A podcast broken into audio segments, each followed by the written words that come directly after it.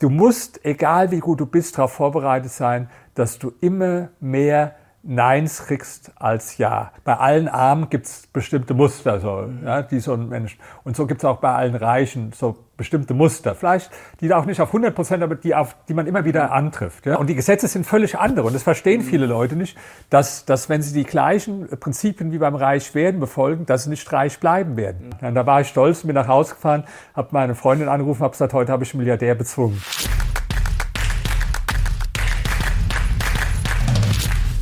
Servus Leute und herzlich willkommen in einem brandneuen Video auf meinem Kanal. Mein Name ist Mario Lochner und ich bin heute zurück mit einem spannenden Gast und mit einem alten Bekannten. Ihr kennt ihn alle, er ist Historiker, Investor, Reichenforscher, mehrfacher Bestsellerautor und ja, er ist auch selber reich. Herzlich willkommen, Dr. Dr. Rainer Zittelmann. Dankeschön.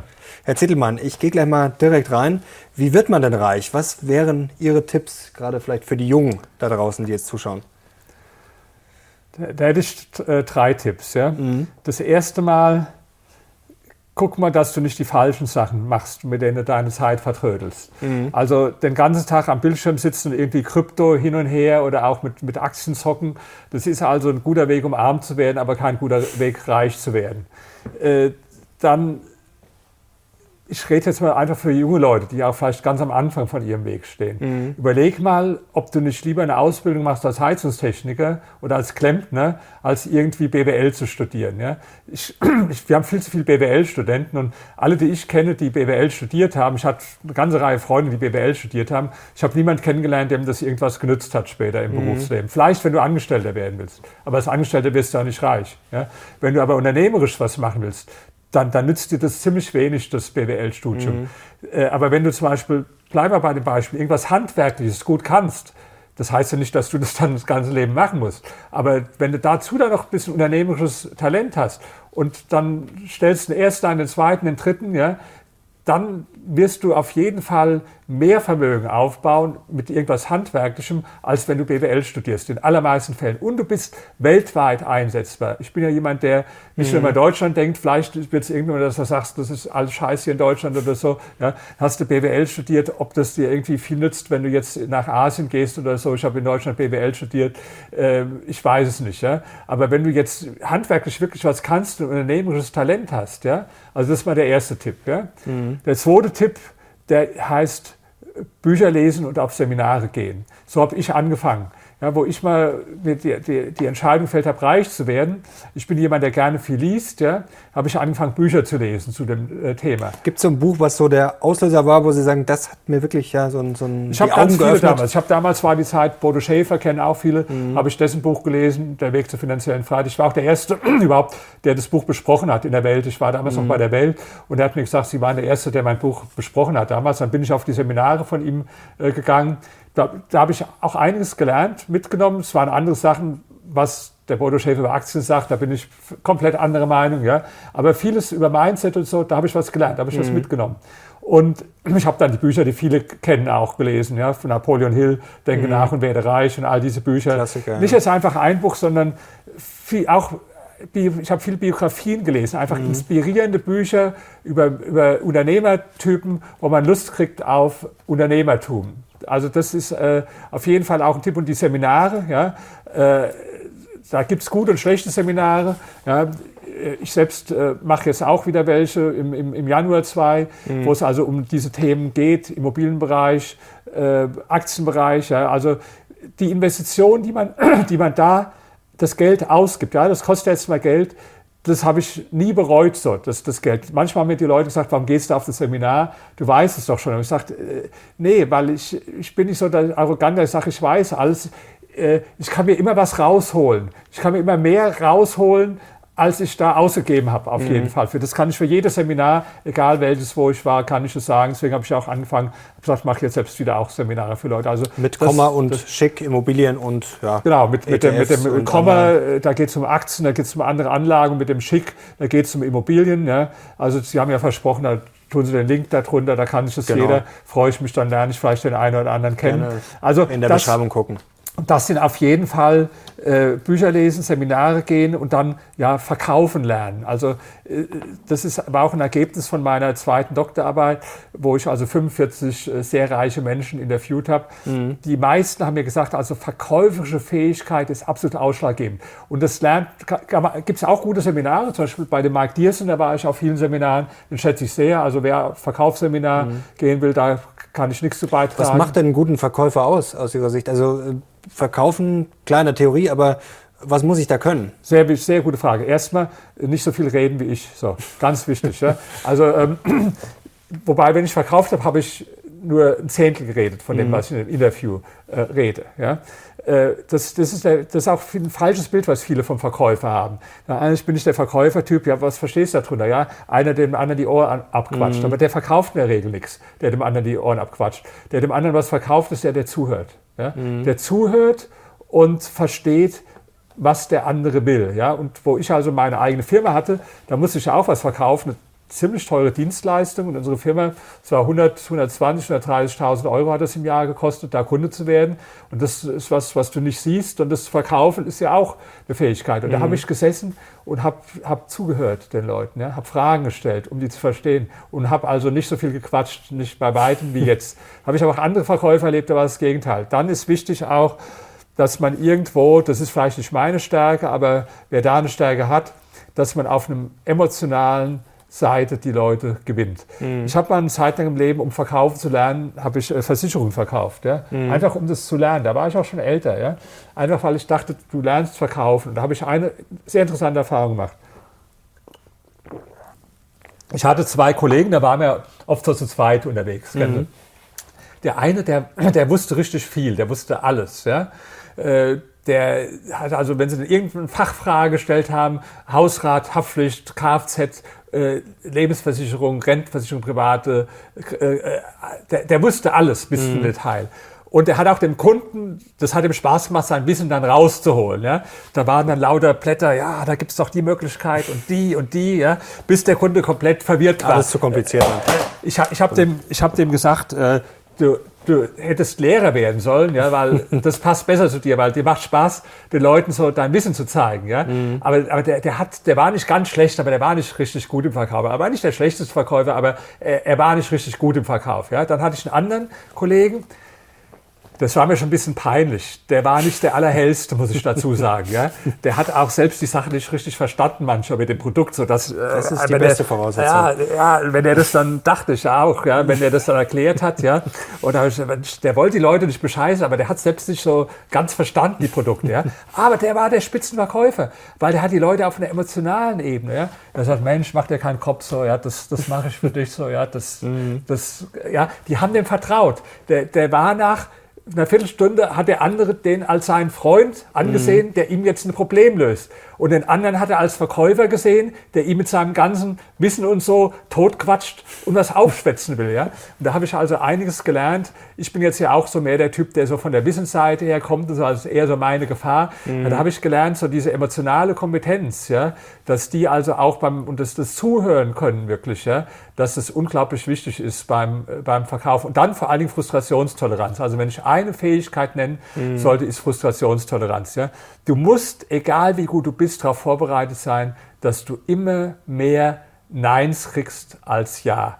Und du musst Spaß dran haben, das Nein in das Ja umzu. Mhm. Da, da, da habe ich immer Spaß dran gehabt. Also ich habe Ihnen von ein Buch geschenkt, ja, das kann ich auch empfehlen, von einem Freund, der ist inzwischen Freund von mir, äh, Hans-Peter Wild. Das mhm. ist der, der Capri-Sonne erfunden hat, mehrfacher Milliardär. Ich erzähle jetzt mal, wie ich den kennengelernt habe ähm, hat er mir erlaubt, ja, weil das war für meine zweite Doktorarbeit, mhm. wo normal die Leute anonym bleiben wollten. Aber ich habe ihn jetzt gefragt für sein Buch, ob ich die Geschichte. Psychologie also, der Superreichen. Äh, äh, ja, ob ich die erzählen darf. Ja. Mhm. Es war so, ich habe den durch einen anderen Freund von mir kennengelernt, Theo Müller. Ja? Mhm. Der ist auch mehrfacher Milliardär äh, von, von Müllermilch. Und die kennen sich ja alle, die Milliardäre. Der Müller sitzt in Zürich und der sitzt in Zug, der, mhm. der Wild, und da kennen die sich. Da kam ich irgendwann zu dem nach Zug und wollte dann das Interview mit ihm machen. Und äh, da hatte ich so eine Erklärung, wo ich also garantiert habe, dass ich seinen Namen nicht erwähne, die ich auch so lange eingehalten habe, bis mhm. er mir dann erlaubt hat, das zu, zu nennen und ihm das, das garantiert habe. Und er musste aber wiederum genehmigen, dass ich die Zitate in dem Buch bringen darf von ihm. Und dann wollte ich mein Aufnahmegerät einschalten und diese Erklärung, da sagt er, nee, also das kommt äh, gar nicht in die Frage, also auf, das geht auf keinen Fall. Sie können sich gerne ein paar Notizen machen, aber das ist so. Das, das wäre nicht gegangen für mich, weil das hat darauf basiert auf, auf wörtlichen Interviews, mhm, wo ich dann klar. Transkriptionen gemacht habe. Da hätte ich wieder nach Hause fahren können. Und da war dann der Verkäufer in mir gefragt. Ja? Und nach fünf Minuten habe ich den umgedreht und er hat gesagt, okay, machen wir das Ding an. Und da war ich stolz, bin nach Hause gefahren, habe meine Freundin angerufen, habe gesagt, heute habe ich einen Milliardär bezwungen, sozusagen. ja, weil wenn so einer was sagt, ziemlich strikt, ja. Und das war auch nicht, indem ich ihm viel die Ohren voll gequatscht habe, sondern äh, erst mal nichts gesagt und überlegt und habe dann genau das Richtige gesagt, was den überzeugt hat. Das heißt, äh, ich hatte zufällig ein paar andere Interviews dabei, die ich durchgearbeitet habe und da habe ich mhm. überall die Namen, die waren da durchgeixt und auch andere Sachen äh, geschwärzt, richtig, wo man hat erkennen können, in welchem Kontext, äh, äh, dass man nicht auch darauf schließen kann. Dann habe ich, nur wo er das gesagt hat, habe ich im Moment, war ich still und ich habe gesagt, darf ich ihm mal was zeigen? Mhm. Dann habe ich das rausgeholt habe gesagt und habe ihm das erklärt, wie das ist. Und dann hat er gesagt, okay, machen wir das Ding an. Aber mhm. ich glaube, der eigentliche Grund war, das hat er mir später gesagt, er hat Vertrauen zu mir gehabt als mhm. Mensch. Und das ist total wichtig im Geschäftsleben, vielleicht das Wichtigste überhaupt im Geschäftsleben, dass sie Vertrauen von anderen Menschen erlangen. Und das Einfachste, wenn sie, äh, dass andere Menschen ihnen vertrauen, ist, wenn sie ehrlich sind. Mhm. Ja? Weil die meisten Menschen, die haben so Antennen dafür, die merken, ob das yeah. so einer ist, der ehrlich ist oder nicht. Und klar, es gibt so ein paar super Schauspieler wie Bernie Madoff, die sind unehrlich und die Leute vertrauen denen trotzdem. Aber die meisten gehören zum Glück nicht dazu. Bei den meisten ist so, also du merkst den an. Also Verkauf lernen ist äh, total wichtig, Frustrationstoleranz dabei entwickeln. Und ich habe das in China gehabt, da, da habe ich einen Vortrag, da mussten die Leute alle lachen, da haben sie gefragt, wie soll ich das lernen mit der Frustrationstoleranz? Da habe ich gesagt, ähm, sind, sind Sie verheiratet oder haben Sie eine feste Partnerin? Sagt er, nee. Sage ich, also da, dann gehen Sie doch mal einfach vor die nächste Shopping Mall oder vor die nächste, was weiß ich, äh, Boutique oder so, ja, und warten einfach mal, bis eine hübsche Frau kommt, die Sie sehen, und sprechen die, aber bitte respektvoll und höflich, mit einem netten Lächeln, sprechen die an und laden Sie zum Kaffee ein. Ja? Und da können Sie Ihre Frustrationstoleranz entwickeln, weil da werden Sie ziemlich viele Absagen bekommen. Da lernen Sie erstmal, wie man mit Absagen umgeht mhm. und trotzdem weiter lächelt. Aber wenn Sie großes Glück haben, dann lernen Sie auch dann Ihre Freundin dabei kennen. da müssen dann alle lachen. Ja?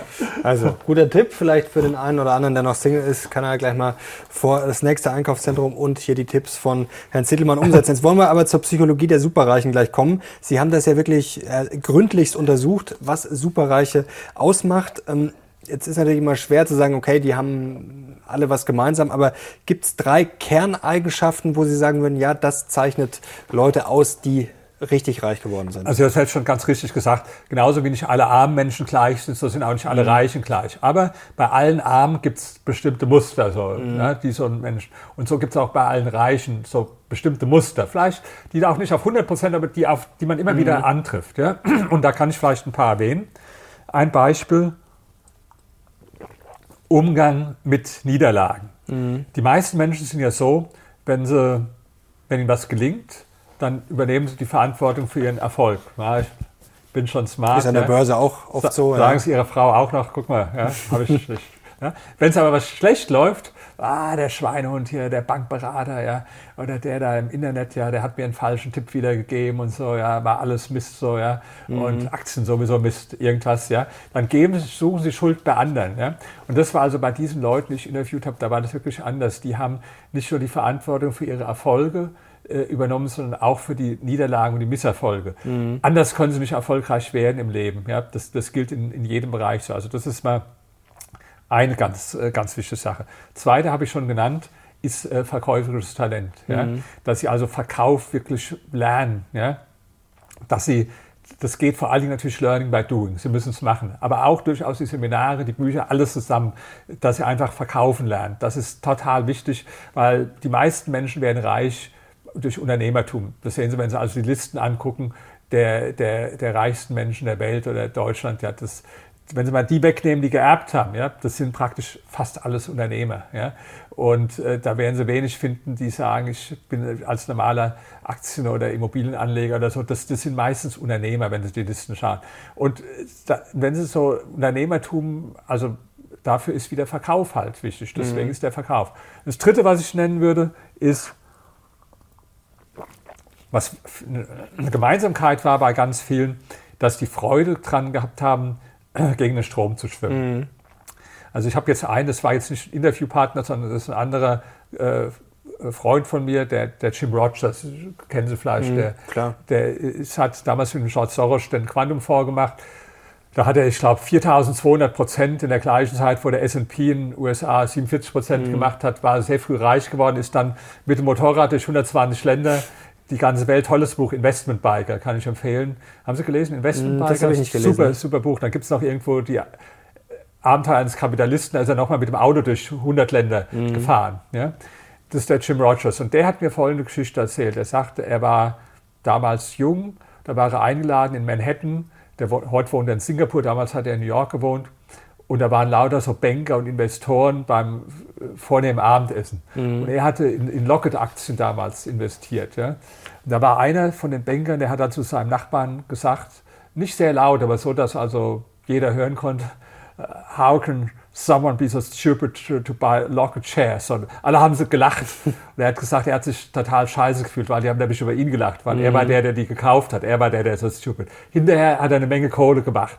Da hat er gesagt, also äh, umso lauter die über dich lachen, ja, umso, umso besser ist es äh, für dich. Ja. Ich habe die Erfahrung, oder, oder der Theo Müller, den ich erwähnt habe, der hat mir so ein lustiges Bild hat er mir gebracht. Der hat gesagt, gucken Sie, dem sein Lieblingstier sind ja Kühe. Ja, ich habe mhm. gefragt, was, er sagt er Kühe, klar, weil der ist ja durch die, Milch, Milch reich, reich, geworden. Ja.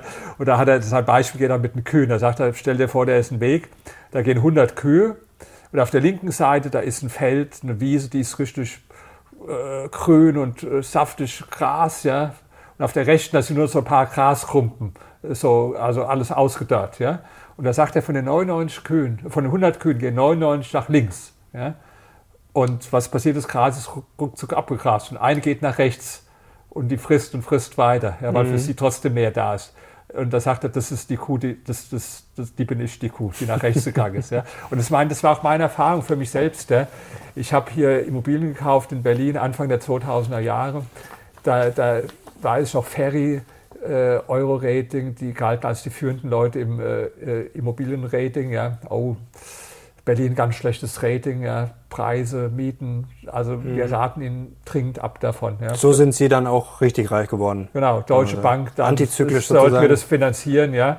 Herr Siedelmann, wir müssen Ihnen also da abraten, also da können wir auf keinen Fall finanzieren. Mit jeder dieser Aussagen bin ich eigentlich sicherer geworden, dass die Investition gut ist. Ja? Mhm. Und dann habe ich äh, sehr günstig damals äh, Mehrfamilienhäuser hier gekauft und, und Wohnungen mhm. äh, gekauft, die also sonst praktisch niemand haben wollte, ja, oder kaum jemand haben wollte, deswegen waren sie billig, wo dann alle gesagt haben, Berlin, klasse und super Markt und da musst du hin.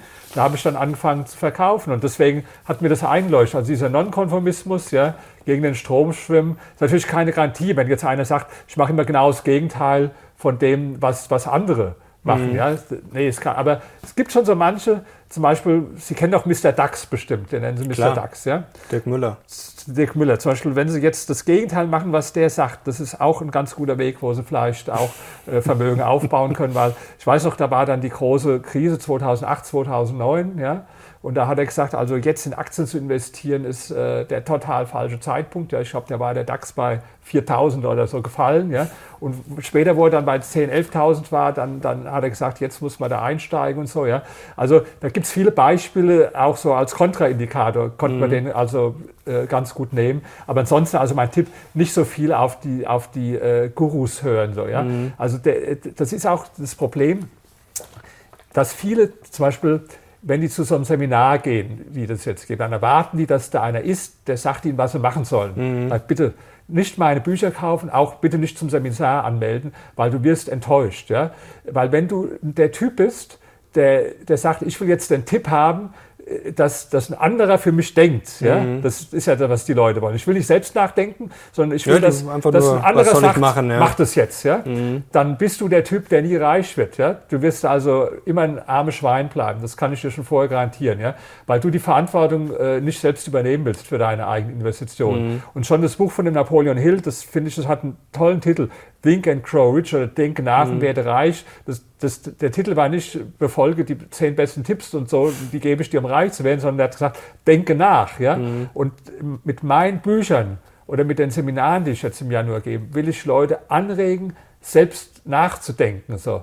Und das ist leider ein bisschen das Problem, dass die Erwartungshaltung oft bei, also es ist noch schlimmer ist in, in Asien, ich bin da in Vietnam und in China, die erwarten dann immer so Geld, ja, dass dann irgendwo der, der, der letzte heiße Krypto-Tipp oder Aktientipp und so. Und ich bin sicher, da würd, würden Sie und, und, ich auch viel mehr Klicks geben, wenn Sie, ich habe wieder den, den, den, Neuesten, was du machen musst, weil mhm. das halt die Erwartungshaltung ist. Aber ich kann, ich kann nicht Sachen den Leuten erzählen, wo ich vorher weiß, der wird damit nicht reich. Ich wende mich an intelligente Leute, die, die wollen, die, die hören sich sowas an und die sagen, jetzt habe ich Stoff zum Nachdenken für die nächsten Wochen. Mhm. Oder die, die lesen Buch und sagen, jetzt habe ich was, wo ich nachdenken kann. Wie investieren Sie denn jetzt Ihr Geld? Jetzt haben Sie natürlich schon äh, viel Geld, deutlich mehr als viele andere. Da investiert man dann im Zweifel ja vielleicht ein bisschen anders. Vielleicht ähm, ja, äh, investiert man dann nicht mehr so äh, riskant. Jetzt weiß ich vor ein paar Jahren, also haben Sie auch in Anleihen mal investiert, Immobilien haben Sie ja verkauft, viele.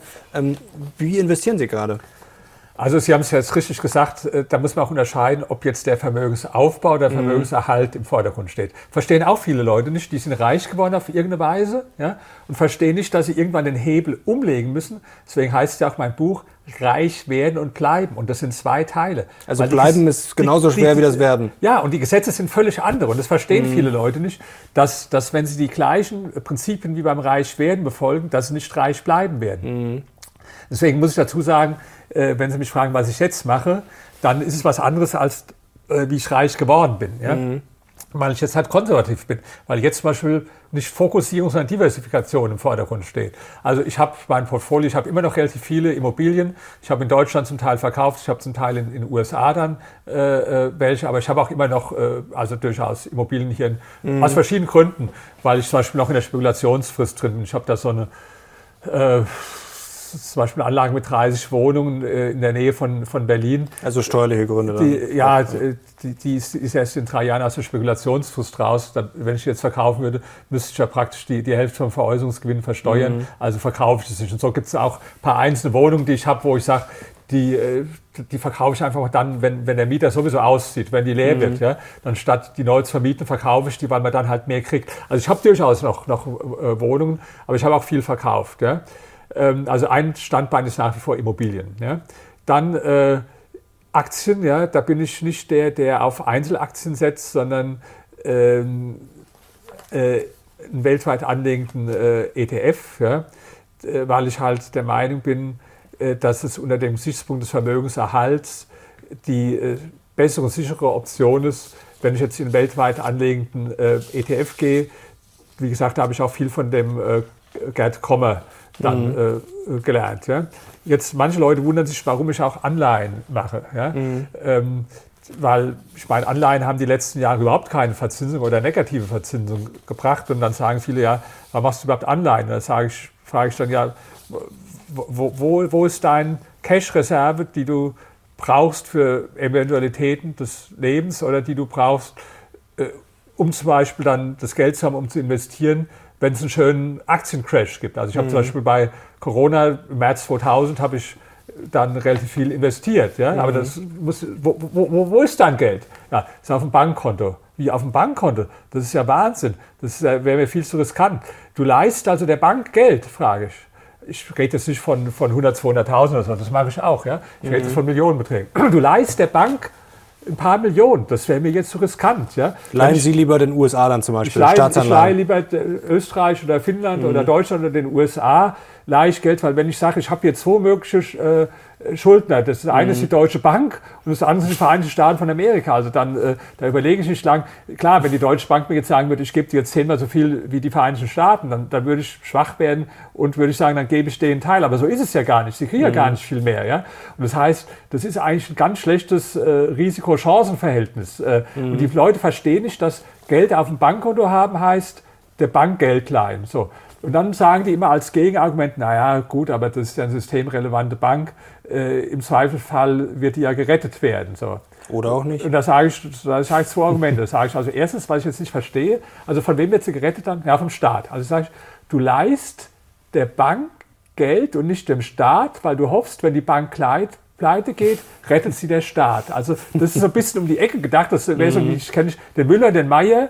Der Müller hat eine schlechte Bonität, der Meier hat eine gute Bonität. Und dann leihe ich es aber dem mit der schlechten Bonität, weil ich hoffe, der mit der guten Bonität rettet den. Also mhm. das ist so um die Ecke gedacht so für mich. Ja, wenn er dann sagt, äh, dann sage ich, ist auch gar nicht sicher. Wenn es wirklich einen großen Crash gibt, ja, wie zum Beispiel äh, bei der Zypern-Krise war es ja zum Beispiel so, dass dann die Reichen gerade dann wurde gesagt, die sind nicht schützenswert, ja, mhm. und äh, die bleiben dann außen vor. Und ich wäre mir nicht sicher, ob dann einer, der jetzt ein paar Millionen hat, ob die sagen, der muss jetzt hier vom Staat gerettet werden. Dann sagt man, nee, also die müssen halt einen Haircut oder so, müssen die verkraften. Und das ist der Grund, warum ich jetzt einen Teil dann in Anleihen habe. Jetzt ist das Problem bei Anleihen. Eine Zeit lang habe ich Anleihen gekauft, die also praktisch keine oder Nullverzinsung hatten. Und es war nicht so schlimm, weil da war ja auch die Inflation nahe, nahe mhm. Null bei 1 oder 2 Prozent. Das ist zwar auch dann ein bisschen weniger geworden, aber jetzt natürlich eine andere Situation. Gut, jetzt hatten wir einen Anleihen-Crash ja dieses Jahr. Ähm, die Kurse sind ja massiv angebrochen. Ja, äh, dazu muss ich auch Folgendes sagen. Also Anleihen-Crash. So blöd war ich natürlich nicht, dass ich langlaufende Anleihen gekauft habe. Mhm. Das war mir schon klar, dass irgendwann, ich habe immer gesagt, das ist die größte Blase, die es hier gibt. Ja. Deswegen, äh, viele haben das gar nicht wahrgenommen. Die sprechen vom Aktiencrash. Mhm. Aber, ja, aber die Anleihen sind natürlich umso stärker betroffen, umso länger die Laufzeiten sind. Ja. Und ich habe jetzt nicht zehnjährige Laufzeiten oder so. Ich habe meistens mit ein bis zwei Jahren Restlaufzeit. Da ist es ja kaum betroffen so. Ja. Das, mm. das trifft ja umso länger die Laufzeit ist, Klar, umso größer die Zehnjährigen hat es genau, die, zerlegt. Die, die, die Zehnjährigen zum Beispiel, wenn sie ein bis zwei Jahre haben, da passiert das ja nicht. Ja. Also das, gut, dass sie es eingewandt haben, das muss ich dazu sagen. Mm. Jetzt haben wir aber ein anderes Problem.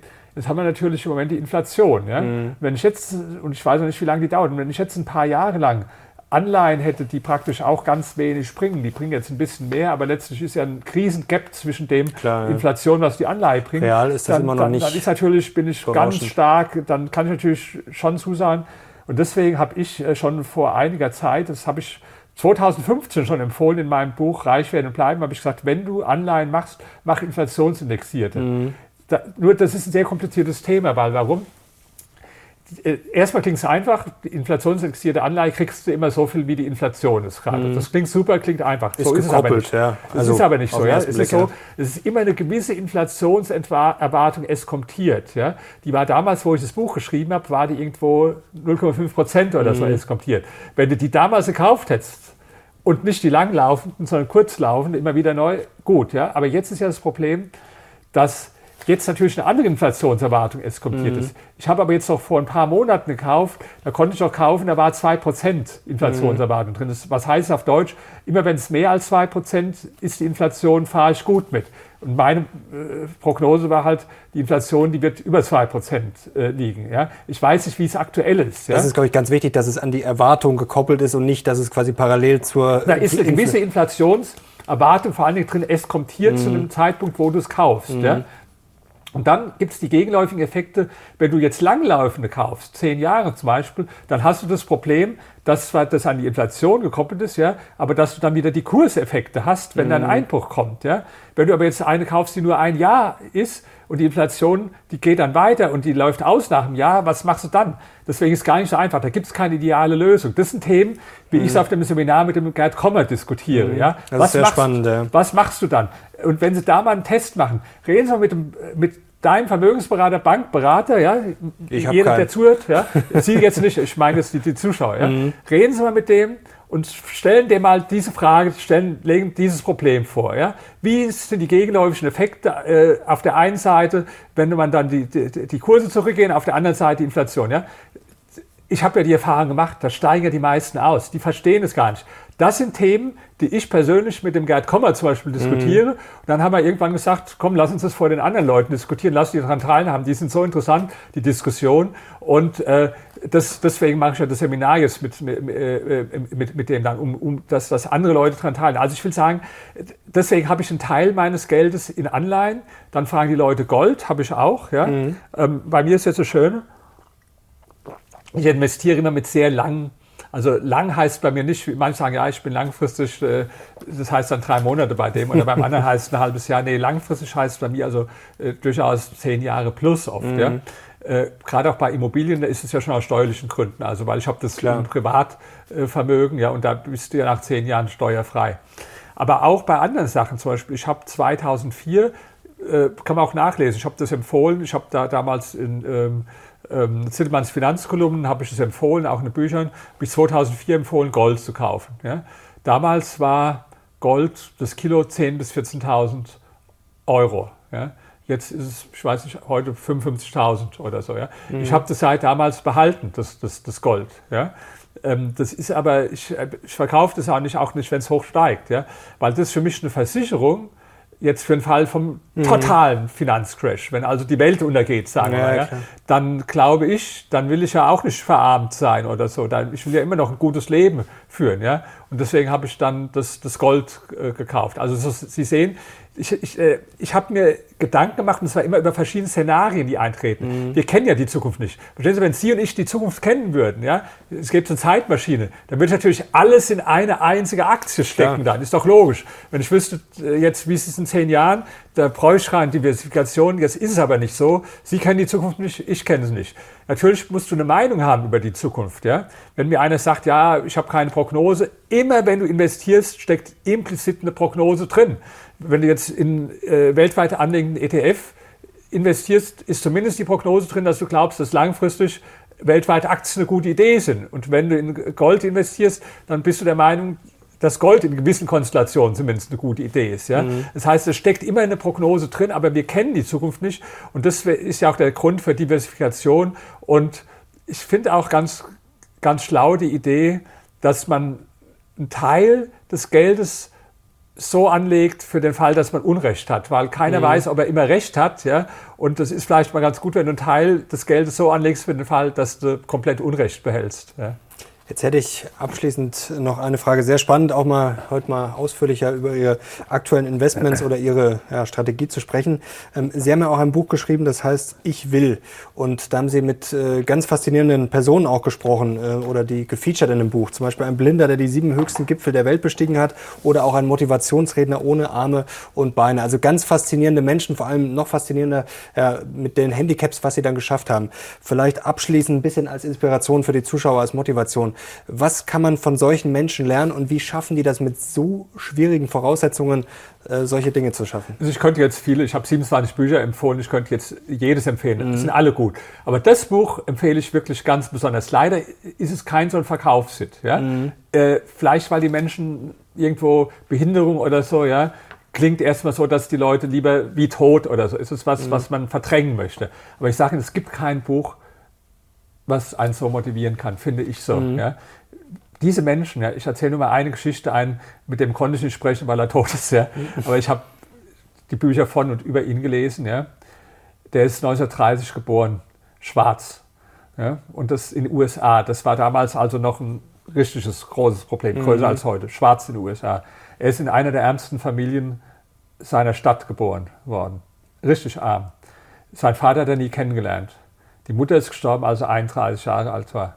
Sein Bruder ist vor seinen eigenen Augen gestorben, wo er, ich glaube, sechs Jahre alt war. Er selbst ist komplett erblindet mit sieben Jahren. Ja. Äh, den, den, kennen, den kennt jeder. Ja? Das ist der Ray Charles. Ray Charles über den ja. habe ich ein Kapitel drin. Und der steht auf der Liste der erfolgreichsten Sänger aller Zeiten, steht er auf Platz zwei hinter Aretha Franklin. Das heißt, er ist der erfolgreichste männliche Sänger aller Zeiten vor John Lennon, vor Paul McCartney, vor allen anderen. Ja? Mhm. Und wenn Sie solche Geschichten, solche Biografien lesen von Menschen, ja, oder auch mit denen ich persönlich gesprochen habe, Felix Klieser, wenn den mal einer googelt, der hat keine Arme. Ja, der wohnt in Hannover, der ist ein junger Mann, der ist Anfang 30, ist einer der besten Hornisten der Welt.